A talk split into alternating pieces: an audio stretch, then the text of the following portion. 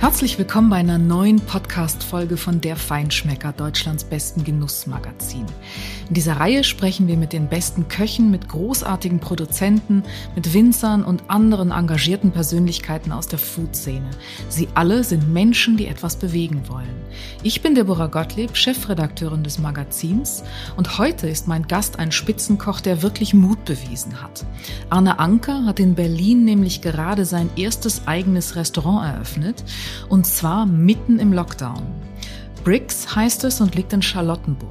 Geplant war das natürlich eigentlich alles anders, aber als die zweite Schließung der Gastronomie verkündet wurde, sagten Arne Anker und sein Team, wir wollen ein Zeichen setzen und zeigen, wie gut die Gastronomie aufgestellt ist und was sie eigentlich leistet.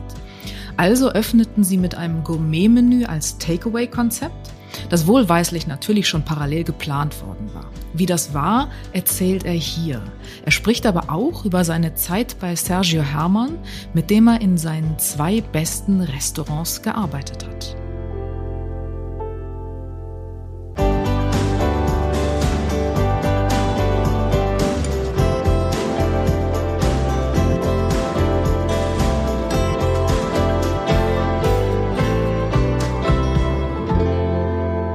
Hallo Arne Anker. Arne, du bist in Berlin und wir machen dieses, äh, diesen Podcast, dieses Gespräch einmal mehr, wie leider so oft, nach wie vor remote. Das heißt, du bist in Berlin. Ich bin leider nicht bei dir. Das werde ich alsbald nachholen, sobald das geht. Du hast in Berlin gerade dein erstes eigenes Restaurant eröffnet und zwar vor ziemlich genau einer Woche jetzt, wo wir das Gespräch führen. Sag mal, wie viele Stunden hast du in den letzten vier Wochen insgesamt geschlafen? Kann man dir an einer Hand abzählen? Ähm, hallo Deborah erstmal.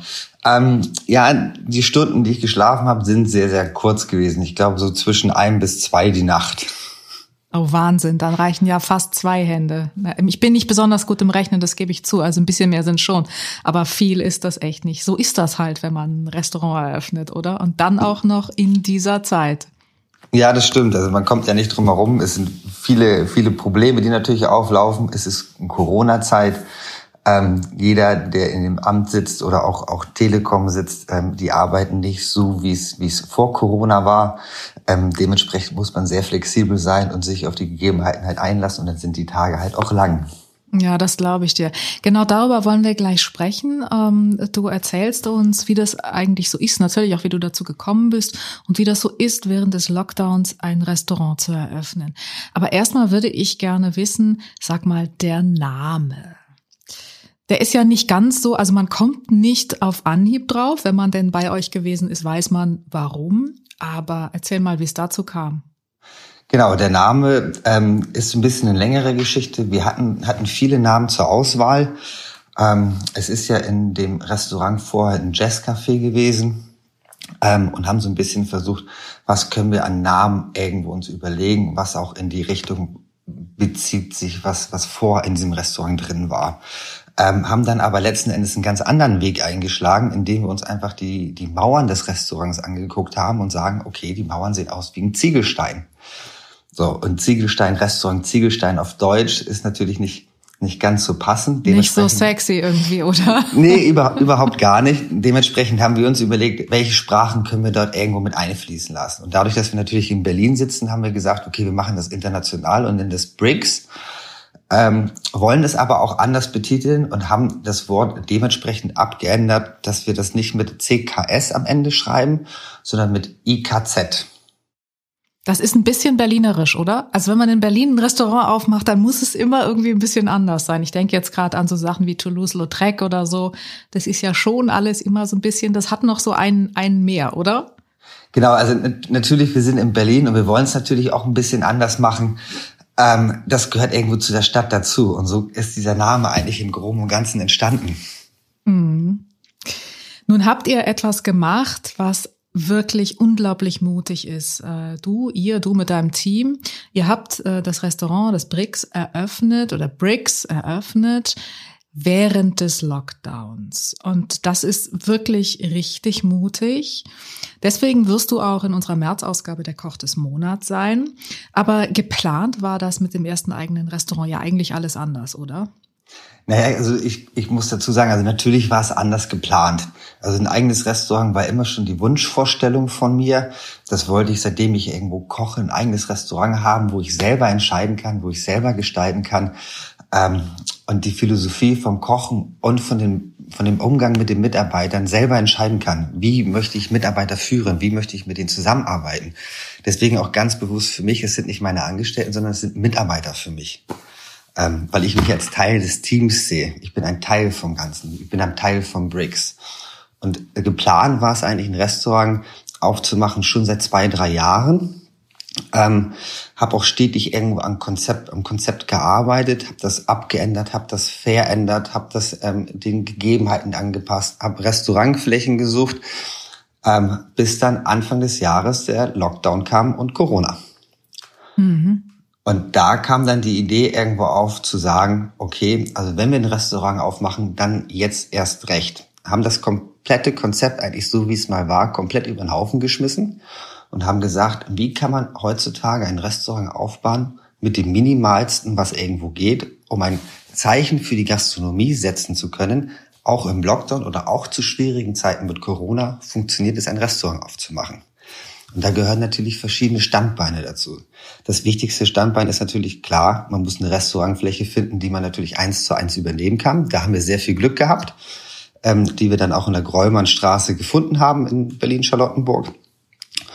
Und das eigentlich das viel, viel Wichtigere noch ist, ist eigentlich das Team selber. Man muss die Mitarbeiter finden, ähm, die genau Lust haben, so ein Projekt mitzugehen ähm, und auch sich bewusst sind, was dieses, dieses Projekt eigentlich in der jetzigen Zeit bedeutet. Und wir haben die einmalige Chance, ein Ausrufezeichen zu setzen in der Gastronomie. Lockdown, Corona, nichtsdestotrotz wollen wir erfolgreich sein. Mhm. Das heißt, ihr hattet aber eigentlich geplant, schon früher zu eröffnen. Ähm, ich hatte, also ich hatte immer geplant, ein Restaurant auch früher aufzumachen. Das ist dann natürlich durch durch ähm, Gespräche ähm, mit Banken, ähm, mit Vermietern, mit Örtlichkeiten immer so ein bisschen gescheitert. Ähm, ich glaube, ich habe mir die letzten drei Jahre über 100 Restaurantflächen angeguckt, die die dann auch nicht wirklich gepasst haben. Es waren immer Kleinigkeiten, die nicht dazwischen, die da, die, die da rein ähm, gewurstelt sind, die dann halt nicht gepasst haben. Vom Interieur, vom, von der Lage, ähm, von der Kreditabteilung der Bank. Ähm, und jetzt Vom eigenen Businessplan, auch das muss man ja sagen. Genau, auch, auch natürlich der eigene Businessplan. Also ich habe noch nie so viele Seiten in meinem Leben geschrieben wie die letzten zweieinhalb Jahre. ähm, ich habe da mal so spaßeshalber durchgezählt, wie viele Seiten dann zur Bank gegangen sind. Ich glaube, ich bei 350 gelandet, 400, so um den Dreh. Ähm, dass die Bank dann auch ihr, ihr Go dafür gibt, ähm, dass der Vermieter sein, sein Go dafür gibt, ähm, so dass wir jetzt natürlich erfolgreich mit dem Takeaway-Konzept starten. Mhm. Dazu gleich mehr, aber ich finde es total spannend, äh, was du da erzählst, weil man glaubt ja, wenn man sich damit nicht beschäftigt und auch nicht ähm, wirklich auskennt oder das selbst mal versucht hat, dass es in einer Stadt wie Berlin überhaupt gar kein Problem ist, die richtige Fläche oder Immobilie zu finden. Aber genau das ist ja nicht der Fall, nicht? weil du so viele ähm, ja, Kriterien hast, die einfach erfüllt sein müssen, die wichtig sind, wenn du wirklich erfolgreich sein willst. Das fängt mit der Lage an, das fängt eben mit, ähm, mit dem Raumkonzept oder mit dem Raumlayout und dem Grundriss und all diesen Dingen an. Und äh, dass du sagst, du hast dir gefühlt über 100 angeguckt, wahrscheinlich waren es tatsächlich über 100, äh, zeigt ja genau das, wie schwierig das einfach ist, dann tatsächlich die perfekte Fläche für sein eigenes Konzept zu finden. Ne? Ja, das ist, da, da, da gebe ich dir recht. Also es spielen ja so viele Faktoren irgendwo mit rein. Ähm, welcher Stadtteil ist man in Berlin? Wie nennt man das Restaurant? Wie ist die konzeptionelle Ausrichtung vom Restaurant? Was für ein Speisenangebot machen wir im Restaurant? Wie ist die, wie ist der Aufbau mit dem Personal, von den Getränken, vom Wein her? Ähm, was für ein Sommelier können wir dann mit reinkriegen? Und ich muss natürlich einen anderen Sommelier in Neukölln haben als in Charlottenburg. Ja, das sind, mhm. das sind ja ganz, ganz viele, viele ähm, Faktoren, die da mit reinspielen. Und früher hat man ja mal immer gesagt, wer nichts wird, wird Wirt. Mhm. Ähm, das kann ich definitiv verneinen. Also so einfach Wirt zu werden, ist es halt nicht mehr. Nee, Gott sei Dank, absolut, weil man braucht wirklich ähm, ja betriebswirtschaftliche Kenntnisse, Management Skills. Das muss man haben, wenn man heute erfolgreich ein Restaurant eröffnen und führen will. Aber sag mal, ähm, dann war irgendwie klar, du machst das und es war klar, du hattest dein Team und ihr eröffnet, ähm, dass du sagst, ihr wolltet ein Zeichen setzen für die Gastronomie in dieser Krise während der Pandemie ist ja das eine, aber dann zu entscheiden ganz bewusst ich eröffne während eines Lockdowns mit einem Takeaway-Konzept. Das ist ja noch mal was anderes. Andere planen dann mit einem variablen Eröffnungstermin. Die sagen, okay, wir gucken mal, wenn dann der Lockdown vorbei ist, dann starten wir. Aber du hast gesagt, nein, wir starten auch während des Lockdowns. Ist das irgendwie deine Konsequenz des Konzeptes gewesen? Ist das, weil du einfach immer konsequent machst, was du dir vornimmst? Ähm, warum war das für euch keine Option zu sagen, okay, wir gucken mal und äh, starten dann eben später? Also für uns war das gar keine Option. Ähm, wir haben natürlich im Team selber besprochen, wie man jetzt mit der ganzen Situation umgeht, auch mit dem mit dem Restaurant. Es sind ja alles Freunde von mir, ähm, die mit dem Restaurant ähm, angestellt sind, meine Mitarbeiter sind, ähm, die ich schon seit Jahren kenne, auch mit drei Leuten schon effektiv in der Vergangenheit zusammengearbeitet habe. Ähm, und natürlich auch viel, viel Freizeit irgendwo mit denen verbringe. Also wir tauschen uns nicht nur über den Beruf auch, sondern auch in der Freizeit, gehen zusammen am Wochenende in den Wald spazieren mit, den, mit dem Hund, ähm, so dass wir halt wirklich irgendwo mehr als nur die Arbeit zusammen verbringen. So, und wir haben uns natürlich dann darauf geeinigt oder dann natürlich auch irgendwo beschlossen, sagen, okay, wir machen das Restaurant auf. Ich ziehe das durch, dass ich das Restaurant aufmache ähm, und haben uns aktiv auch schon mit dem Szenario auseinandergesetzt, dass ein Lockdown wieder kommen wird. Ähm, wo wir damit wir dann natürlich parallel irgendwo dieses Takeaway-Konzept in der Schublade hatten, was wir dann natürlich, wenn der Fall eingetroffen ist, und das ist er ja, direkt aus der, aus der Schublade rausnehmen können und sagen können, okay, wir starten mit einem Takeaway-Konzept. Ähm, gedacht und gehofft hatten wir das natürlich, dass es irgendwie ein, eineinhalb Monate später erst passiert. Ähm, es gibt uns aber auch die Möglichkeit zu sagen, das Restaurant muss noch nicht 100% komplett eingerichtet sein. Ja, die Möbel und die Tische und die Stühle müssen noch nicht genau dastehen, wo sie stehen müssen. Und auch die Zulieferer von, von Gläsern oder Besteck wissen zwar Bescheid, dass sie liefern müssen und dass sie das produzieren müssen, aber ob das dann am zweiten Tag nach der Restauranteröffnung da ist oder am zwei Tage vor der Restauranteröffnung da ist, das spielt in dem Moment gar keine Rolle. Und wir haben uns für uns ganz einfach entschlossen, Entschuldigung, ähm, zu sagen, okay, wir sind im Lockdown ähm, und jetzt ziehen wir das auch durch, weil wir wollen nicht tatenlos irgendwo in Kurzarbeit zu Hause sitzen ähm, und warten, bis die Zeiten besser werden, sondern wir wollen aktiv irgendwo am Markt unser Takeaway-Menü verkaufen, ähm, um auch natürlich diesen Restaurantbesuch, den man eigentlich bei uns haben würde, nach Hause transportieren kann. So gesehen hat der Lockdown für euch quasi äh, auch ein bisschen Vorteil, oder? Also ich meine, das sind ja zwei, man kann die Dinge immer von zwei Seiten sehen. Und du scheinst mir tatsächlich äh, ein Optimist zu sein und jemand, der immer die Chance auch in Restriktionen sieht. Das hilft natürlich auch bei einem solchen Projekt und das macht dich sehr sympathisch. Aber so gesehen ist es ja wirklich ein Vorteil. Nicht? Ihr könnt jetzt die Küche ähm, üben, die Gerichte üben, äh, ohne auf das andere achten zu müssen. Das heißt, das ist sozusagen sowas wie ein, eine Neueröffnung in zwei Phasen eigentlich, oder? Ja, also, also positiv ins, ins Leben schaue ich immer. Erstmal, das ist, das ist richtig. Also man, man sollte niemals sagen, das Glas ist halb leer, sondern das Glas ist immer halb voll. Ähm, und natürlich für uns ist es eine ganz, ganz große Chance, ähm, zu sagen, wir starten direkt mit dem Takeaway-Konzept, ähm, bevor wir das Restaurant aufmachen. Weil hätten wir das Restaurant zu normalen Zeiten aufgemacht, hätten wir bestimmt noch drei, vier Wochen länger warten müssen oder hätten wir auch drei, vier Wochen länger gebraucht, um das wirklich so aufzubauen, ähm, dass, es, dass die Gäste sich vom ersten Tag an wohlfühlen, dass die Kleinigkeiten ähm, stimmen, dass vielleicht noch eine Dichtung an den Kühlungen ran muss, ähm, dass man vielleicht doch noch das ein oder andere Besteckteil kaufen muss oder die ein oder andere Kaffeemaschine. Ähm, und das fällt natürlich für uns jetzt komplett raus, sondern wir können direkt sagen, okay, wir starten, machen Takeaway und kennen das Restaurantkonzept, die Weinkarte, die Speisekarte vom, Lay vom Layout und vom Design her jetzt Stück bei Stück parallel irgendwo ähm, gestalten und verwirklichen, so dass wir wirklich hoffentlich Anfang Dezember, ich glaube aber nicht, dass es so aussieht momentan, sondern eher Januar, Februar dann wirklich auch mit dem Restaurant anfangen können, um, um Gäste dort zu bewirten. Aber Hand aufs Herz, Kollegen haben euch für verrückt erklärt, oder? Ähm, ich habe ganz, ganz viele Nachrichten bekommen von Kollegen, ähm, die froh sind, dass wir auch in der Zeit jetzt ein Restaurant aufgebaut haben, dass wir starten. Die haben ganz, ganz viel Mut zugesprochen, haben gesagt, ganz großes Kino, was ihr da jetzt macht. Ähm, und genau das ist es, das, was wir auch, auch nach außen tragen wollen, das, was wir zu den Gästen ähm, ins Wohnzimmer transportieren wollen. Mhm. Wie macht man das denn dann? Aber äh, was ihr macht, ist ja nicht ganz simpel.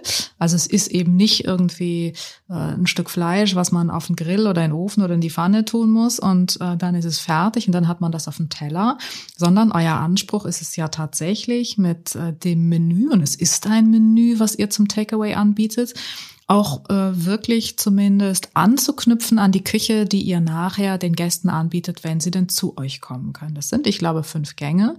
Und ähm, das bestellt man vorher. Das musst du gleich mal erklären, wie das funktioniert. Aber wie, wie stellt ihr denn tatsächlich sicher, dass den Gästen die Finalisierung dieses Menüs gelingt? Rufen dich die, die Leute dann an, weil ich meine, viele kennen dich ja wahrscheinlich auch irgendwie Hilfe, Arne, Arne, der Crumble zur Kalbsbacke ist weich geworden. Wie kriege ich den denn jetzt wieder irgendwie crunchy oder wie geht das? Also bei, bei unserem, bei unserem Takeaway-Menü ähm, haben wir natürlich geguckt, wie können wir das, das Restaurant-Feeling, die Restaurantgerichte irgendwo nach Hause transportieren und haben dann die Gerichte wirklich in die Einzelteile zerlegt, ähm, die in die Einzelteile auseinandergenommen und bereiten das und produzieren das so vor, dass der Gast im Endeffekt für jedes kleinste, einzelne Detail ein kleines Schälchen bekommt. Das heißt, wir haben jetzt zum Beispiel in der Vorspeise Tatar von gebeizten Saiblingen, Kohlrabi, Jalapeno und Koriander. Das ändert sich aber nächste Woche wieder, weil wir ein wöchentlich wechselndes Menü machen. Aber zurzeit ist es diese Woche noch ähm, der Saibling. Ähm, und haben gesagt, okay, wie kriegen wir genau dieses Gericht so hin, dass der Kunde das zu Hause auch so anrichtet und auch dieses Feeling irgendwo nach Hause bekommt. Also haben wir gesagt, die ganzen Gerichte werden produziert, abgeschmeckt, vorbereitet und in einzelne Schälchen irgendwo beschriftet, was gehört zur Vorspeise, was gehört zum Zwischengang, was gehört zum Hauptgang, in eine Box gepackt. Parallel dazu bekommt er auf einer DIN A4-Seite eine Kurzanleitung, ähm, wie er mit dem Gericht umzugehen hat, was er direkt anrichten kann, beziehungsweise bei den Zwischengängen und Hauptgängen, was er noch ähm, finalisieren zu Hause muss, kurz anbraten muss, erwärmen muss.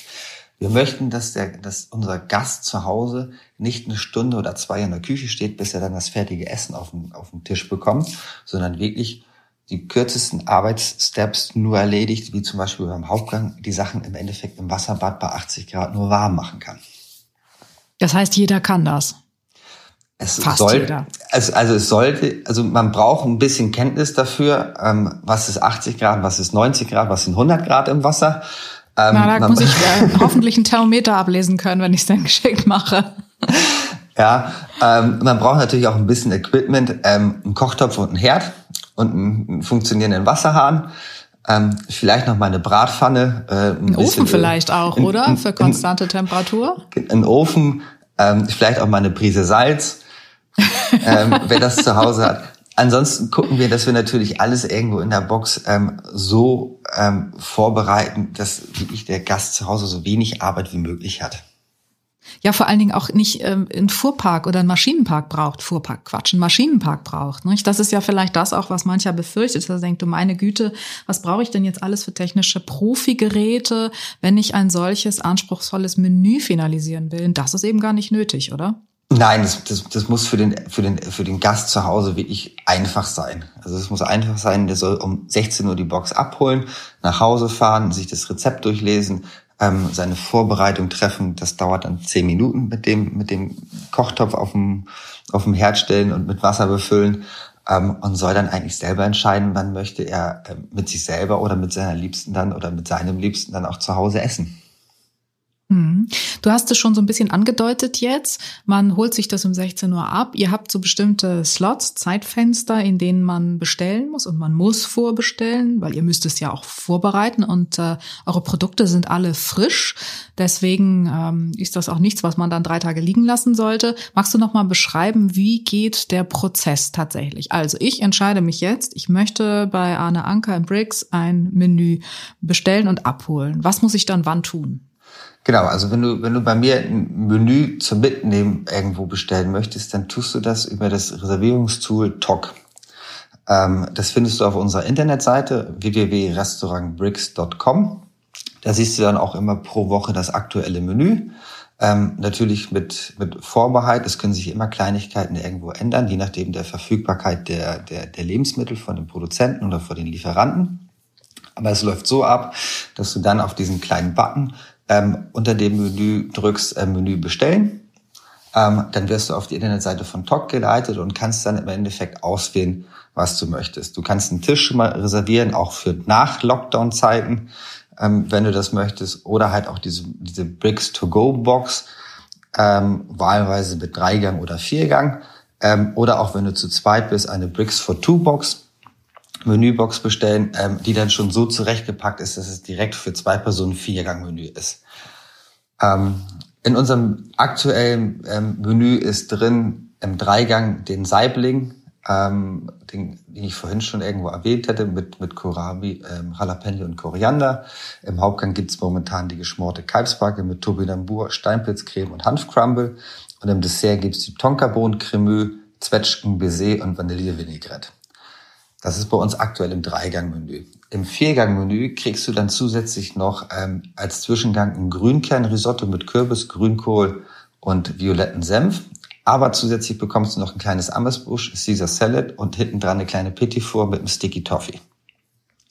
Sodass wir auch ganz explizit sagen können, ein Dreigang kostet ähm, 55 Euro, was quasi Vorspeise, Hauptgang, Dessert ist. Und das Viergang-Menü ist dann mit zusätzlich Amesbusch, Zwischengang und Petit Four für 75 Euro.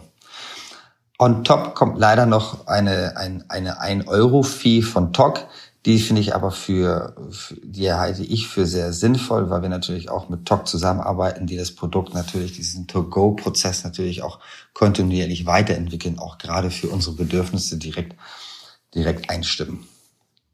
Ja, das ist ja ein ganz wichtiges Tool für viele jetzt, ne? Also, oder wäre ein ganz wichtiges Tool für viele, weil ja ganz viele mit Beginn des zweiten Lockdowns wirklich sofort umgestellt haben auf Takeaway, auch ähm, Fine Dining oder Gourmet-Restaurants oder anspruchsvolle Konzepte. Das war ja in der ersten Phase nicht so. Und äh, insofern kann man schon davon ausgehen, dass das etwas ist, was auch bestehen bleiben wird. Nicht überall, aber doch an vielen Stellen. Oder was meinst du? Für, für uns ist dieses, dieses Reservierungstool TOC ähm, sehr, sehr wichtig und essentiell für uns. Wir können bei uns im, im Takeaway-Konzept wirklich planen, sagen, okay, bis 21 Uhr am Vortag kannst du die Bestellung aufgeben und wir wissen dann direkt, wie viel müssen wir bestellen, wie viel müssen wir für den nächsten Tag produzieren und können direkt ordnen, auch wann jeder Gast sein Paket oder sein Takeaway-Menü abholt. Das heißt, wir haben Abholzeiten dann von zwischen 16 und 21 Uhr ähm, wo der Gast dann die Boxen vor Ort bei uns im Restaurant abholen kann. Und das gibt uns natürlich eine Planungssicherheit, auch wie viel Boxen haben wir am nächsten Tag verkauft, wie viel müssen wir produzieren, wie viel müssen wir auch einkaufen, weil wir wollen ja auch nicht, dass Lebensmittel ähm, produziert werden, dann ein, zwei Tage gelagert werden, schlecht werden, ähm, nicht auf der Qualität rausgeschickt werden, die es, die es sein sollte, oder halt auch im ungünstigsten Fall weggeschmissen werden wollen, sondern wir wollen eigentlich der, der, der Lebensmittelwegwerfgesellschaft so ein bisschen entgegenwirken damit. Mhm. Falls es aber natürlich doch ähm, zu dem Punkt kommt, dass natürlich ein Gast irgendwo um 22 oder um 23 Uhr bestellen möchte, ähm, soll er bitte gerne eine E-Mail e an reservierung.restaurantbrix.com schreiben. Wir gucken natürlich auch tagtäglich, was können wir noch vielleicht mit reindrücken, ähm, was können wir irgendwo doch noch bewerkstelligen. Ähm, gestern zum Beispiel hatten wir einen Anruf ähm, um 12 Uhr, ähm, dass sie eigentlich wissen, dass sie einen Tag vor bestellen müssen, haben aber gefragt, ob das noch machbar ist, trotzdem eine Box abzuholen. Und natürlich, also wir sind im Lockdown, wir müssen alle irgendwo zusammenhalten. Und wenn natürlich so ein, so ein Gast herzlichst anruft, dann versuchen wir das natürlich noch irgendwo zu bewerkstelligen, natürlich. Klar. Ja, vor allen Dingen hast du uns am Anfang erzählt, dass du sowieso pro Nacht nur ein bis drei Stunden schläfst. Ich meine, dann kannst du auch nachts um zwei noch Gäste anfragen und Boxbestellung bearbeiten. Ja, Kein Problem, Arne Anker na, rund um die Uhr. Ja, man kann mich auch exklusiv buchen für 24 Stunden, wenn man das möchte. okay, auf den Preis bin ich gespannt. Ähm, ja, du hast gerade etwas erwähnt, was ganz wichtig ist, äh, nämlich ihr kauft ein, ihr, ihr, müsst einkaufen und ihr wollt sinnvoll und äh, nachhaltig einkaufen und wollt auch möglichst Abfall vermeiden. Da kommt dir ja zugute, dass du im Grunde hier in Berlin auf ein Lieferantennetzwerk zurückgreifen kannst. Das hast du dir geschaffen, weil du ja, ich glaube, vier Jahre ungefähr fast im Paulisaal warst und äh, Berlin gut kennst und äh, deshalb hier auch gar nicht dir äh, erst ein, ein neue Lieferanten aufbauen musstest. Natürlich hast du jetzt sicherlich noch mehr, aber es ist schon ganz gut, auf so ein Netzwerk zurückgreifen zu können. Ne? Ja, total super. Also ich meine, das Netzwerk, das wie, was ich mir im Paulisaal aufgebaut habe, da kann ich jetzt natürlich ähm, ähm, von profitieren. Ähm, ich habe Partner mit an Bord, ähm, die, die an das Restaurantkonzept glauben. Ähm, ich habe ähm, Unterstützer mit an Bord, die, die auch mal den einen oder anderen Kaffee irgendwo mit ins Restaurant bringen und sagen, hier fürs Team, für euch. Ähm, das ist sowieso auch ein ganz, ganz wichtiger Punkt für mich. Ähm, Lieferanten, ähm, sie müssen flexibel sein, sie müssen ähm, gute Qualität bringen. Ähm, das Wichtigste aber noch für mich ist es, dass der Lieferant selber von dem Restaurantkonzept überzeugt ist weil jeder Lieferant natürlich in Berlin mit, mit ähm, enorm guter Qualität irgendwo werben kann. Ähm, wir aber Leute oder Partner brauchen, ganz, ganz wichtig, die das Restaurantkonzept verstehen und dann ganz klar sagen, das ist für mich genial, das ist für mich die Zukunft der Gastronomie oder das ist auch gerade jetzt in der Zeit von, von Gastronomie ein toller Punkt, wo ich gerne mit dabei sein möchte. Mhm. Ähm, ich finde es ja großartig, dass du dich, dass ihr euch ähm, schon mal vorweg für eine Küche mit Anspruch entschieden habt ähm, bei eurem Konzept. Das ist ja gar nicht unbedingt selbstverständlich in einer Zeit, in der alle vom Casual Dining reden und alles muss irgendwie ganz besonders lässig und einfach und schlicht sein.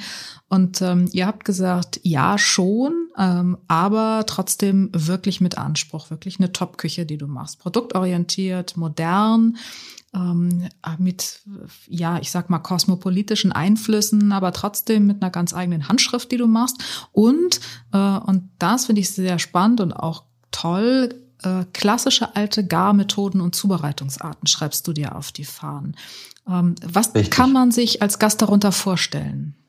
Ähm was, was man sich als Gast unter genau diesem Punkt vorstellen kann, sind, sind mehrere Faktoren. Wir wollen natürlich, wir haben alles, wir haben hochprofessionelle Menschen irgendwo im Restaurant, ähm, vom Sommelier über die Restaurantleitung, also von Maria Rehermann über Sabine Panzer, ähm, bis hin zu den zwei Köchen, Patrick Döring und Norman Faust, die natürlich alle hochprofessionell in ihrer Vergangenheit und natürlich auch jetzt arbeiten und gearbeitet haben. Ja, die kommen alle aus Sterne-Restaurants, die kommen alle aus, aus Häusern, die renommiert sind und haben aber auch explizit gesagt und sagen, okay, wir wollen eine tolle Küche machen, wir wollen aber diesen, diesen Zwang von, von Französisch oder diesen Zwang von, von Etikette eigentlich nicht haben. Bedeutet so ein bisschen, ähm, die Richtung bei mir läuft kein Kellner oder keine, keine Service-Mitarbeiterin rum ähm, im Kleid ähm, mit Fliege, mit Schlips, ähm, hochdrapiert, ähm, Ärmel bis zum, bis, zum, bis zum Handrücken runter, dass man die Tattoos nicht sieht, sondern ganz im Gegenteil. Wir sind, wir wollen so ein bisschen das verkörpern, was wir eigentlich unheimlich gerne machen. Wir sind unheimlich gerne Gastronomen, wir sind unheimlich gerne Köche und wir sind unheimlich gerne ähm, Service-Mitarbeiter, Sommelier und Restaurantleitung. Das ist so ein bisschen das, was wir nach außen tragen wollen. Und Natürlich werden wir adrett und schick aussehen und natürlich werden wir auch, auch, auch, auch diese, diese ganz, ganz mini, mini, mini kleine Etikette natürlich fahren, klar. Aber für uns ist es viel, viel wichtiger, was im Endeffekt auf den Tisch kommt, was auf den Teller kommt. Wie sieht das Gericht aus? Wie schmeckt das? Ähm, wir werden natürlich keinen Wiener Schnitzel machen in der, in der klassischen Art und Weise, sondern wenn wir mal einen Wiener Schnitzel machen, dann wird es schon in die Richtung der Küche gehen, die wir auch vor so ein bisschen gemacht haben. Ähm, wenn wir eine Kalbsbacke machen, dann wird sie natürlich geschmort, so wie es, so wie es früher in der Vergangenheit mal war. Es gibt uns aber auch die Möglichkeit, gerade mit diesen alten Garmethoden oder ähm, mit, den, mit den handwerklichen Sachen natürlich auch flexibel so ein bisschen zu, zu agieren. Der Kunde weiß im Endeffekt nicht oder der Gast weiß im Endeffekt nicht, was bekommt er für ein Gericht bei uns serviert. Er soll Allergien, Unverträglichkeiten bei der Reservierung mit angeben und wir gestalten das Menü eigentlich jeden Tag komplett neu zu. Bedeutet, der Lieferant, der Bauer kann uns anrufen und sagen, er hat 600 Mini-Karotten über und wir können dann entscheiden von den Abläufen, hey, die nehmen wir ab, nehmen sie mit ins Menü rein, können sie aber dann auch mit alten Garmethoden einwecken, fermentieren, natürlich auch für die Zukunft haltbar machen. Mhm.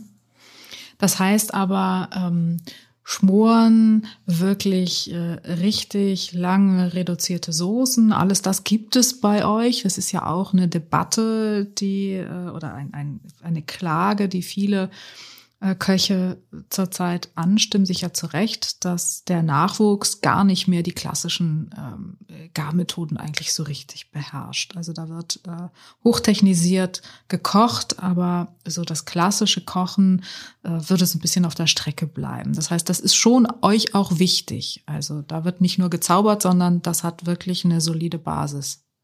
Nein, also das, das, was wir machen, da kann ich dir ganz klar sagen, das hat eine solide Basis.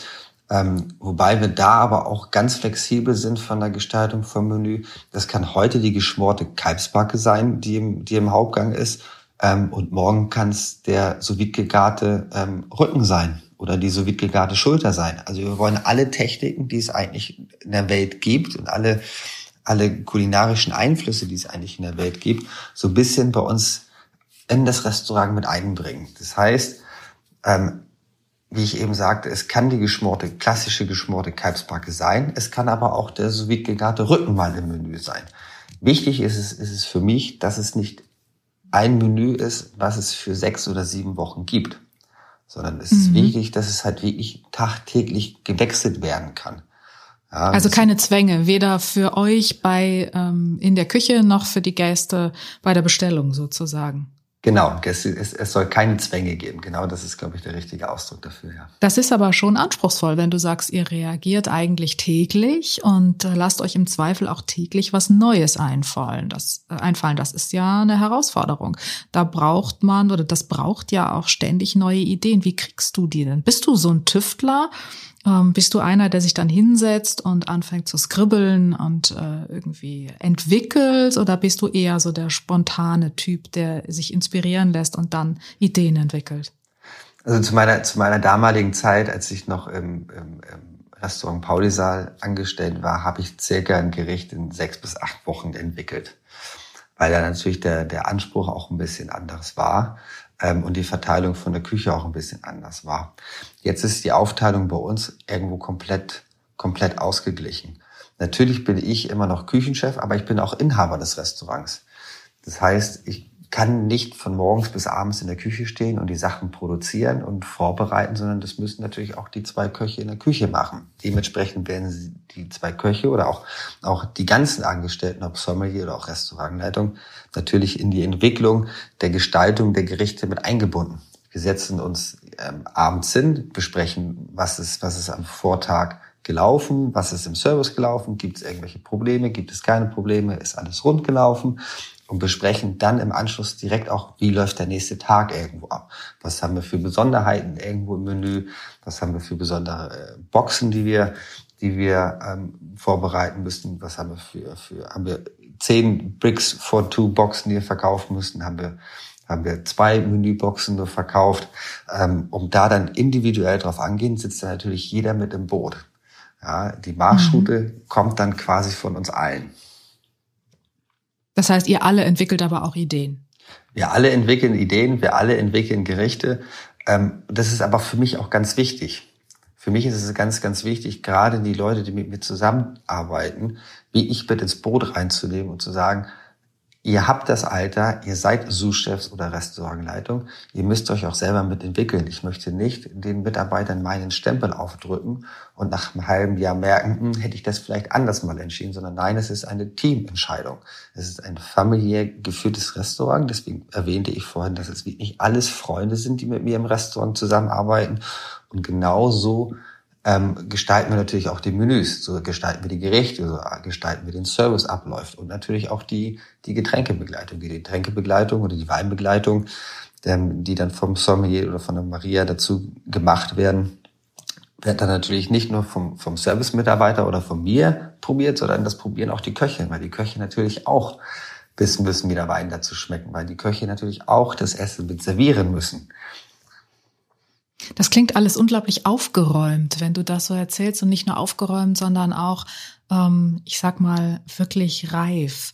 Du bist, du wirst 35, glaube ich jetzt erst. Du bist noch 34. Das ist ja noch nicht wirklich ganz alt. Äh, du hast eine Menge Erfahrung, aber dennoch finde ich das äh, wirklich sehr ja, das, das klingt sehr erfahren und in dir ruhend auch. Und du hast am Anfang ähm, auch sowas gesagt, dass du ein eigenes Restaurant machen wolltest, weil du selbst entscheiden wolltest, wie ähm, mit den Mitarbeitern umgegangen wird. Ähm, das klingt so ein bisschen, oder ich höre auch an vielen anderen Stellen heute, dass der Teamgedanke, der ist viel, viel wichtiger, als das noch vor vielleicht drei, vier, fünf Jahren der Fall war. Also die jungen, deine jungen oder jüngeren Kollegen, die sich selbstständig machen, da hört man das immer. Wir sind ein Team und äh, wir agieren auch als Team.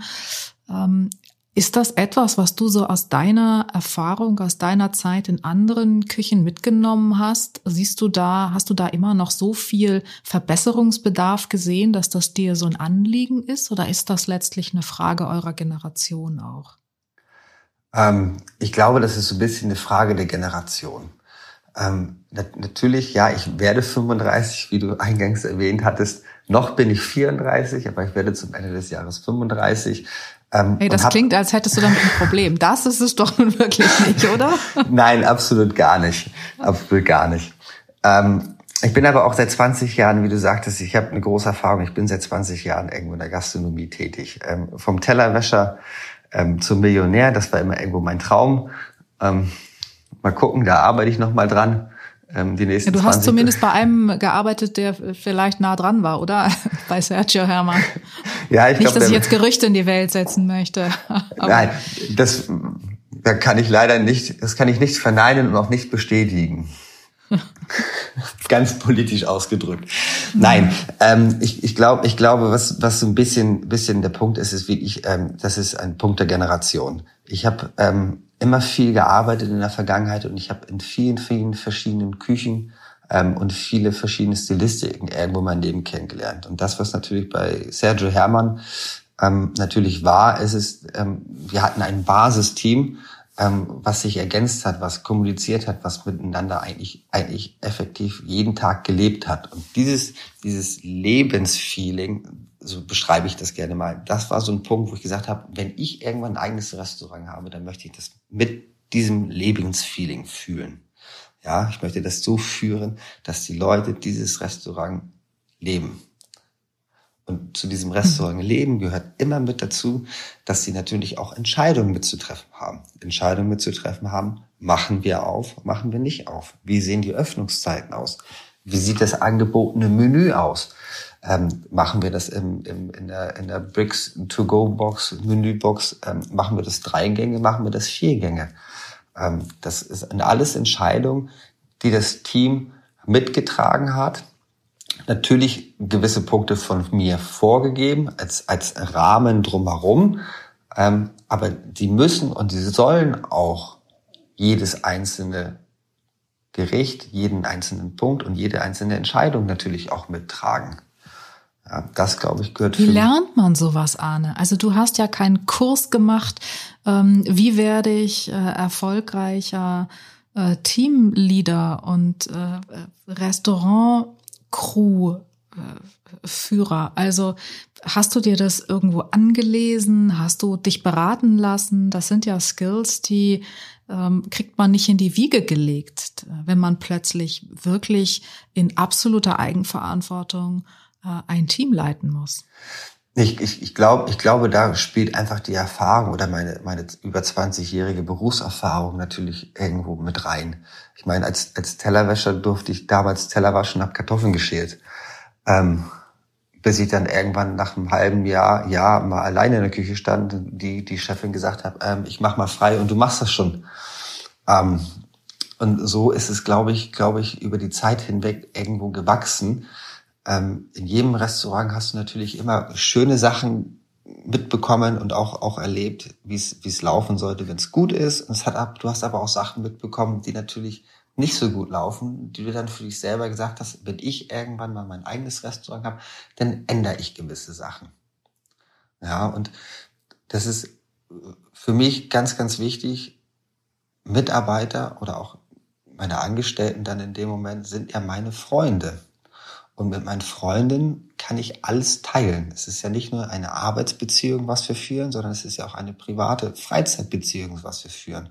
So dass wir nicht nur von Dienstags bis Samstags im Restaurant irgendwo stehen, sondern auch am Wochenende dann äh, zu Hause, äh, wenn es Corona wieder erlaubt, auch dann einen Spieleabend machen und zwei, drei Flaschen Wein einfach trinken. Ja, einfach die, die, die, das Leben genießen, so wie es halt fällt. Das klingt, als hättest du dir tatsächlich deinen Traum erfüllt. Ja, das kann ich dir bestätigen, das habe ich ja. Arne, klasse. Vielen, vielen Dank für dieses äh, Gespräch. Und äh, da bleibt mir jetzt, euch wirklich viel Fortune zu wünschen und äh, einen großartigen Start. Ich bin sicher, den werdet ihr haben. Äh, übt weiter, optimiert euch weiter, perfektioniert euch weiter. Und äh, ich freue mich sehr, sobald es denn dann geht, auch tatsächlich physisch euer neues Bricks kennenzulernen. Vielen Dank dir nach Berlin. Vielen, vielen Dank dafür. Ich würde aber gerne noch ganz zum Schluss was sagen. Bitte. Wenn ich, wenn ich das darf. Ähm, an alle, die jetzt natürlich gerne zuhören, ähm, ein, ein Restaurant kann man nicht alleine aufbauen. Für ein Restaurant gehört immer eine starke Partnerin hinten dran. Ähm, die habe ich, ähm, die mich in allen Lebenslagen unterstützt, fördert, fordert und auch berichtigt. Ähm, und natürlich auch die dementsprechenden Familien, natürlich von ihrerseits, die unten im Saarland sitzen und natürlich auch meine Familie, die oben in, in Schleswig-Holstein sitzt, wo auch ein, ein riesengroßer Dank für natürlich auch Corona entfernte Unterstützung ganz, ganz, ganz wichtig. Vielen, vielen, vielen Dank dafür. Das ist ganz äh, sympathisch, dass du das noch in die Welt geschickt hast, Arne. Ich bin sicher, dieser Dank und diese Botschaft ist angekommen bei all denen. Dankeschön. Ja, pass auf dich auf und das mache ich. Äh, legt los. Danke dir, bleib du auch gesund und dann hoffen wir, dass du bald ins Restaurant kommen kannst. Ganz bestimmt. Liebe Grüße nach Berlin. Dankeschön, liebe Grüße.